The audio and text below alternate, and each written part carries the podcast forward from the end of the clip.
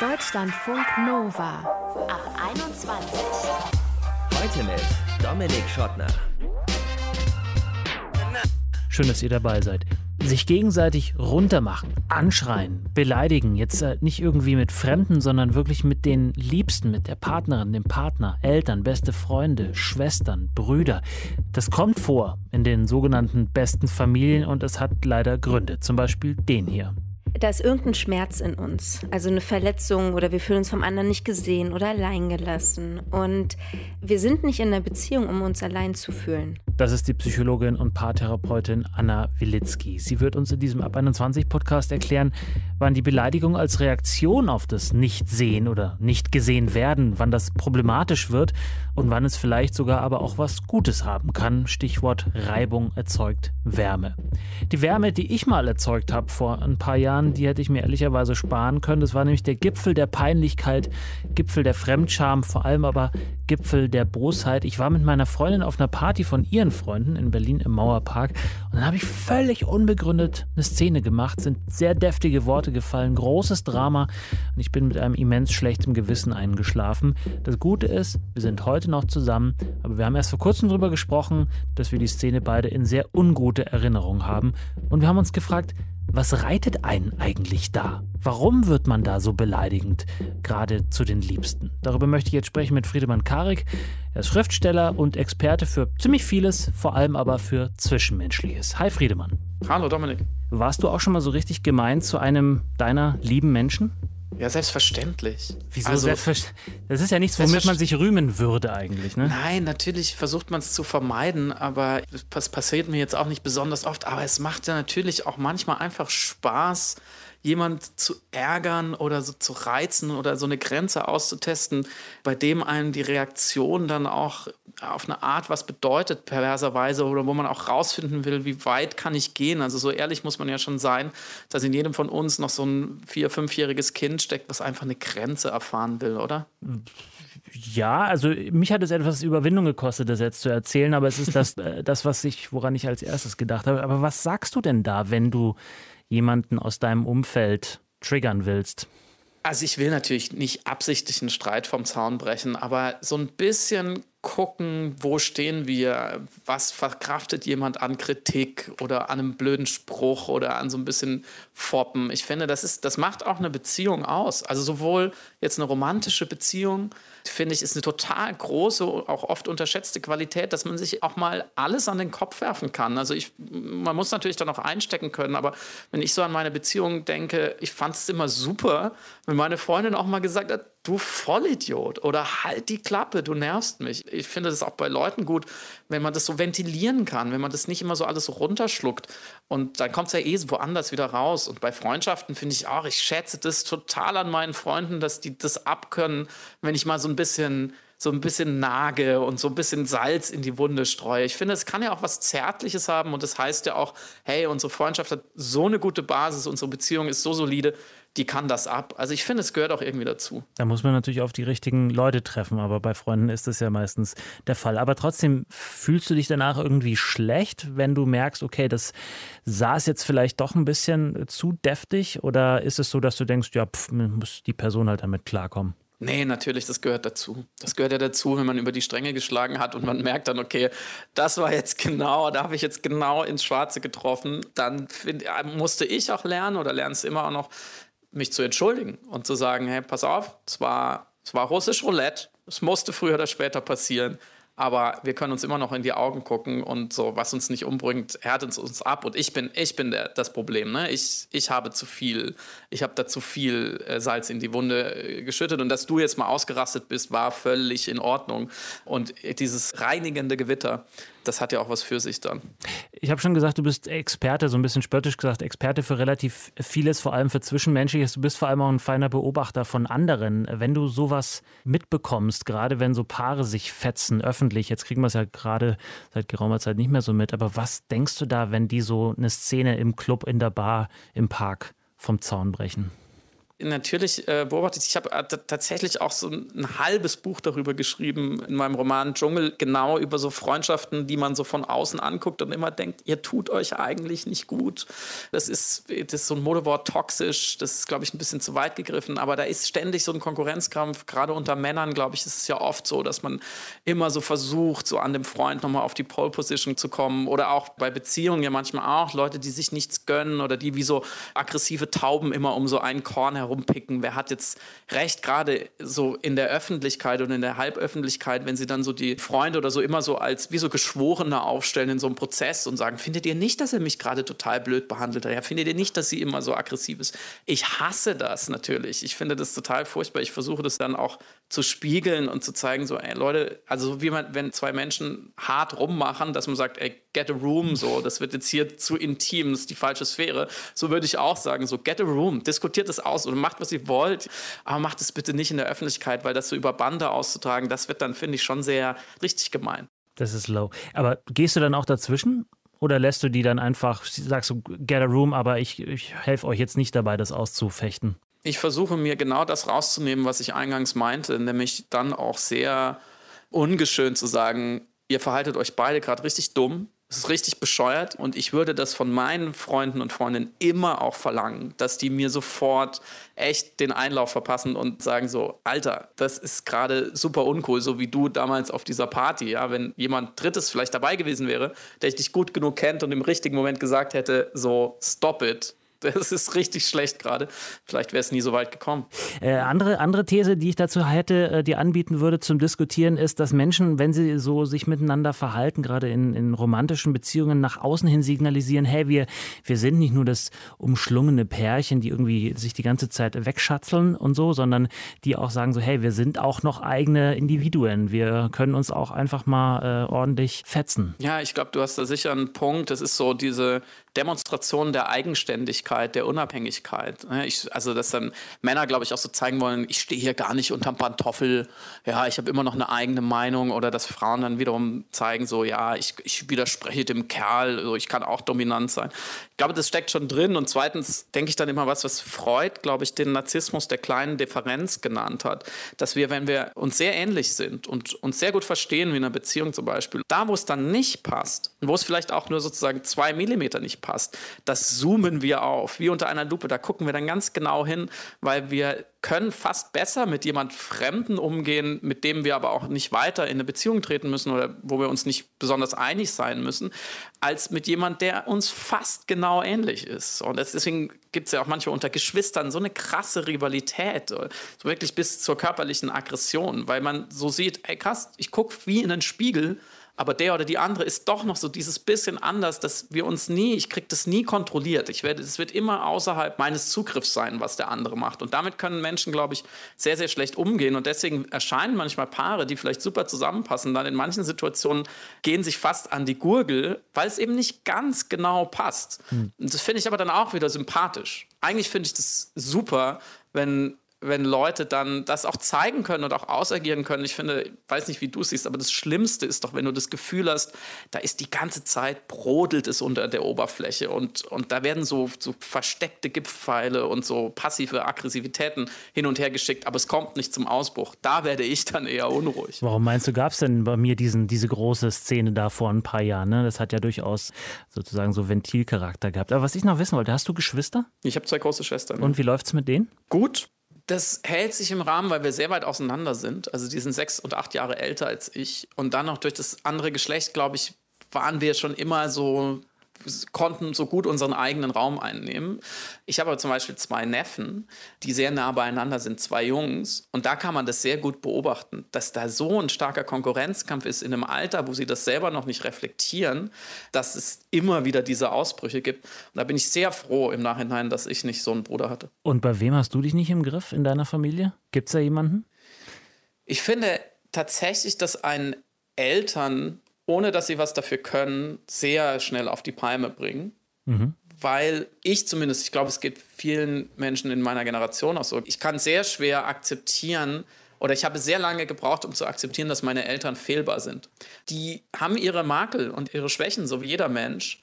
Und das ist halt einfach so, Punkt. Und da habe ich echt eine ganze Weile dran geknappert, auch dann an, an der Feststellung, ich werde sie nicht mehr ändern. Die sind schon ganz schön lange so und die sind es auch gut so, dass sie so sind. Und wer bin ich, dass ich jetzt mit Mitte 20, wo ich halbwegs auf beiden Beinen stehe, dann meinem Vater oder meiner Mutter erzähle, ja, du musst das aber irgendwie anders machen. Und ich finde, das ist schon, da kann man schon ein paar Jahre sich auch so ein bisschen ärgern, oder? Wie ist es bei dir?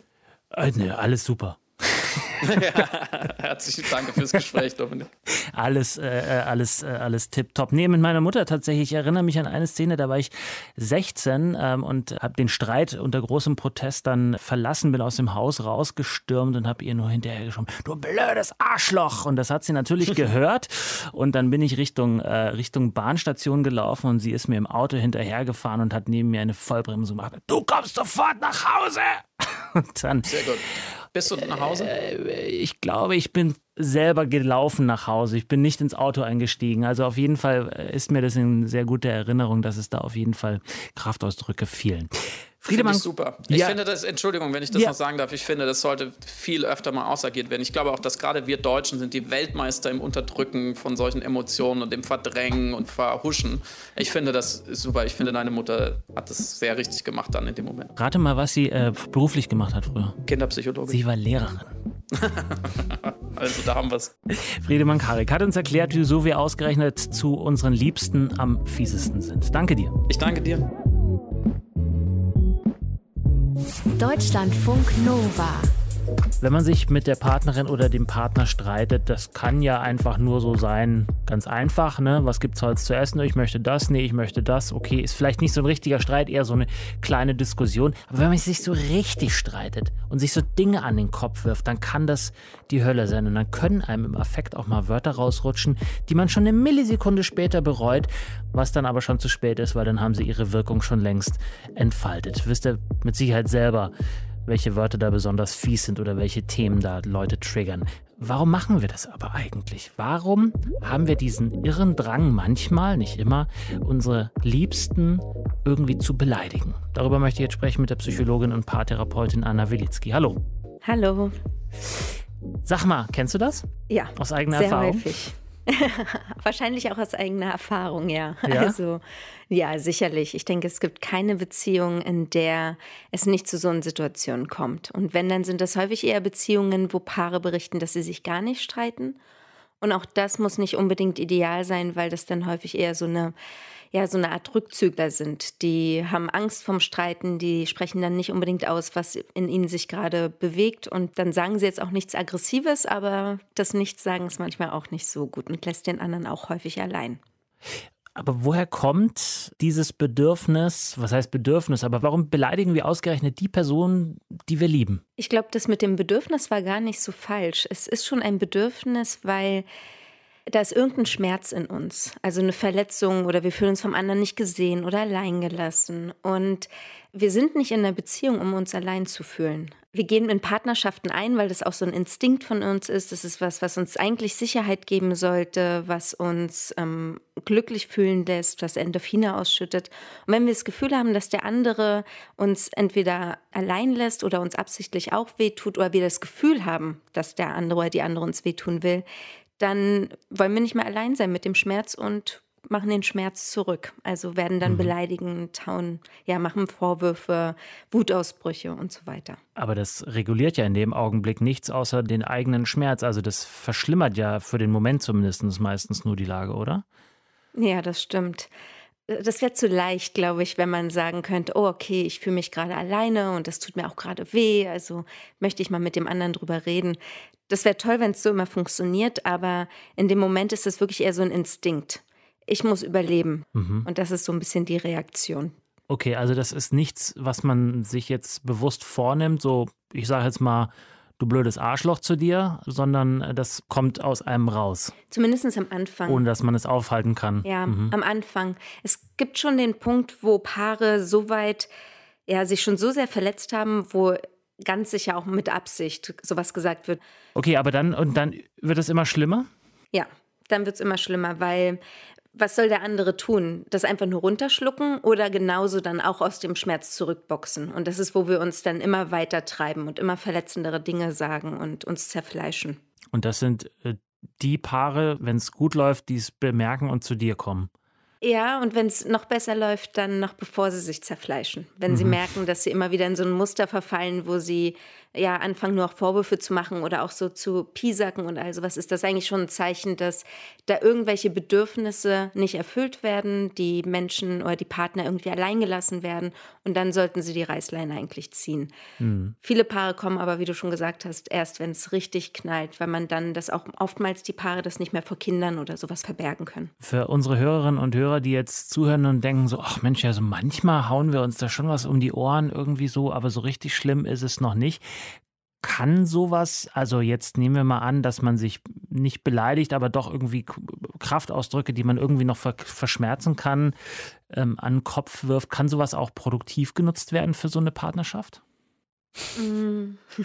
so Produktiv. Naja, so im Sinne von Reibung erzeugt Wärme. Wenn man das schafft, also natürlich, wenn man es schafft, danach wieder aufeinander zuzugehen und das anzuerkennen, was den anderen da gerade wehgetan hat, woher die Anschuldigungen oder diese bösen Worte kamen und man dann in gemeinsamen Empathieraum gehen kann, dann kann man das durchaus nutzen, ja. Aber das ist sehr, sehr schwierig, weil man ist ja verletzt und wer geht auf wen zu? Oder die elendige Fragen, die dann immer kommen, warum muss ich jetzt der oder diejenige immer wieder sein, die auf den anderen zugeht? Der andere oder die andere hat mich doch genauso verletzt. Also ja, man kann es nutzen, aber es ist nicht leicht. Ist die Rollenverteilung denn immer ähnlich oder hast du beobachtet, dass sowas eher von Männern ausgeht oder eher von Frauen oder ist das, kann man das nicht sehen? Also richtig sagen möchte ich nicht, dass das typisch Mann oder typisch Frau ist. Es ist so, dass in der Paartherapieform, die ich anbiete, ist die emotionsfokussierte, da beobachten wir immer so Rollendynamiken und die nennen wir Verfolger und Rückzügler. Und es gibt auch manchmal zwei Verfolger in der Beziehung, da explodieren Situationen sehr, sehr stark. Es gibt zwei Rückzügler in Beziehungen, das sind ein bisschen die Beziehungen, von denen ich am Anfang geredet habe, die denken, dass sie sich gar nicht streiten. Und die häufigste Kombination ist Verfolger-Rückzügler. Mhm. Und da kann man schon beobachten, dass häufiger die Frauen eher das Wütende, Aufbrausende sind mit den Vorwürfen und die Männer in den Rückzug gehen. Wo es mir aber wichtig ist zu sagen, dass ein Rückzug genauso schmerzhaft sein kann wie verbale Worte vom anderen. Also mhm. die Verletzung ist auf beiden Seiten gleich groß. Verfolger kann ich mir ungefähr vorstellen, aber wie äußert sich ähm, oder wie kann sich so ein Rückzug äußern, indem man gar nicht in so eine Diskussion reingeht oder indem man wirklich sich zurückzieht, auch örtlich vielleicht zurückzieht? Genau. Also es beginnt häufig damit, dass sie anfangen, ganz still zu werden, in sich hineinzufallen, auf den Boden zu gucken oder aus dem Fenster raus und dann auch irgendwann das Zimmer oder auch die Wohnung verlassen. Und sowas schaukelt sich hoch bzw. verschlimmert sich wie in so einer Spirale immer weiter, wenn man den Ausweg nicht findet. Und dann am Ende fliegen nicht nur Worte, sondern auch Gegenstände durch die Gegend. Oh ja, das ist dann, ja, also da wird es dann natürlich auch, dann kann es auch gefährlich werden. Also im Affekt passiert es dann natürlich auch manchmal in Partnerschaften, dass man sich festhält, sich schubst und all sowas. Aber das kann mal in einem Streit passieren und das heißt nicht gleich, dass einer gewalttätig ist, aber das sollte man beobachten und dann gleich auch Grenzen setzen, dass sowas nicht sein darf im Streit. Also lieber den, den Konflikt erstmal durchbrechen, beide aus dem Raum raus und nachdenken, was ist eigentlich gerade passiert, worum geht es eigentlich in dem Thema, bevor es zu so einer Situation kommt, wo der Toaster auf einmal an der Wand neben dem Kopf von einer Person landet.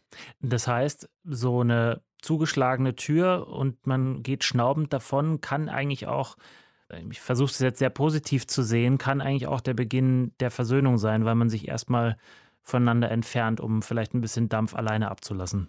Wenn es vereinbart ist. Also, mhm. wenn, der, weil der Rückzügler geht ja eh immer zurück und das ist ja das Signal für den oder die andere, dass ich jetzt wieder allein gelassen werde. Wenn es aber vorher vereinbart ist, wenn man sagt, wir kommen dann nicht weiter, wir schaukeln uns nur immer weiter hoch, werden immer verletzender, lass uns doch dann eine Pause machen, dann ist es vereinbart und kann es sehr, sehr gut sein, wenn der eine oder beide am besten wirklich erstmal diesen aufgeladenen Raum verlassen. Mhm. Also Regeln sind allgemein in so einer Partnerschaft gut. Müssen die relativ früh in der Partnerschaft schon festgelegt werden? Oder reicht es, wenn man die in dem Moment, wo man sich dann so fetzt, sagt, okay, pass auf, ich merke gerade hier, das läuft ein bisschen aus dem Ruder, lass mal, lass mal beenden. Mhm. So wie du es gerade gesagt hast, das ähm, ist, finde ich, ein schönes Beispiel gerade gewesen. Dann ist man der Therapeut in der Beziehung. Dann stellt man sich über den anderen rüber und sagt, oh, ich check gerade die Situation super. Ich erkenne ja alles, was negativ passiert. Wir sollten jetzt eine Pause machen. Und dann wird der andere nicht drauf eingehen, weil dann fühlt man sich ja unterlegen. Deswegen ist es einfach wichtig, das vorher schon klar zu machen. Das ist immer eine Regel, egal wann man in dieses negative Muster kommt. Okay, also das ist ein, äh, ein Tipp, den man, den man sich beherzigen kann, wenn man, wenn man mal einträchtig bei Netflix auf der Couch sitzt. Du, Schatz, wenn wir, wenn wir uns demnächst mal streiten sollten und du zu mir wieder Arschloch sagst und ich sag zu dir, alter Penner, dann äh, gehen wir besser aus. Ich ziehe das jetzt ein bisschen ins Lächerliche, aber es ist doch, äh, meinst du das es so? Ist, ja, genau so meine ich es ehrlich gesagt. Also man kann es natürlich auch in einer anderen Situation sagen, hey, wir haben uns irgendwie beide da sehr verletzt. Und es wäre schön, wenn, wenn wir beide versuchen würden, dass es uns nicht mehr passiert. Also im Wir sprechen. Aber auch in so einer entspannten Situation, vielleicht dann nicht unbedingt den Vorwurf, als du mich Arschloch genannt hast. Oder wenn, ähm, nee, wenn wir, also so, so, so eine, so, so, so eine, so eine Wenn-Dann-Situation sich an, ausmalen, gemeinsam natürlich. Ja, wenn man dann auch die eigene Schuld übernimmt und auch sagt, auch ich habe meinen Teil daran, dann ist das eigentlich eine perfekte Situation beim Netflix gucken. Anna Wilitzki, Psychologin und Paartherapeutin aus Berlin, hat uns erklärt, wie das ist mit der Rollenverteilung bei äh, Streits, wo man sich vielleicht mal nicht so schöne Worte an den Kopf wirft. Ich danke dir. Vielen Dank, dass ich dabei sein durfte.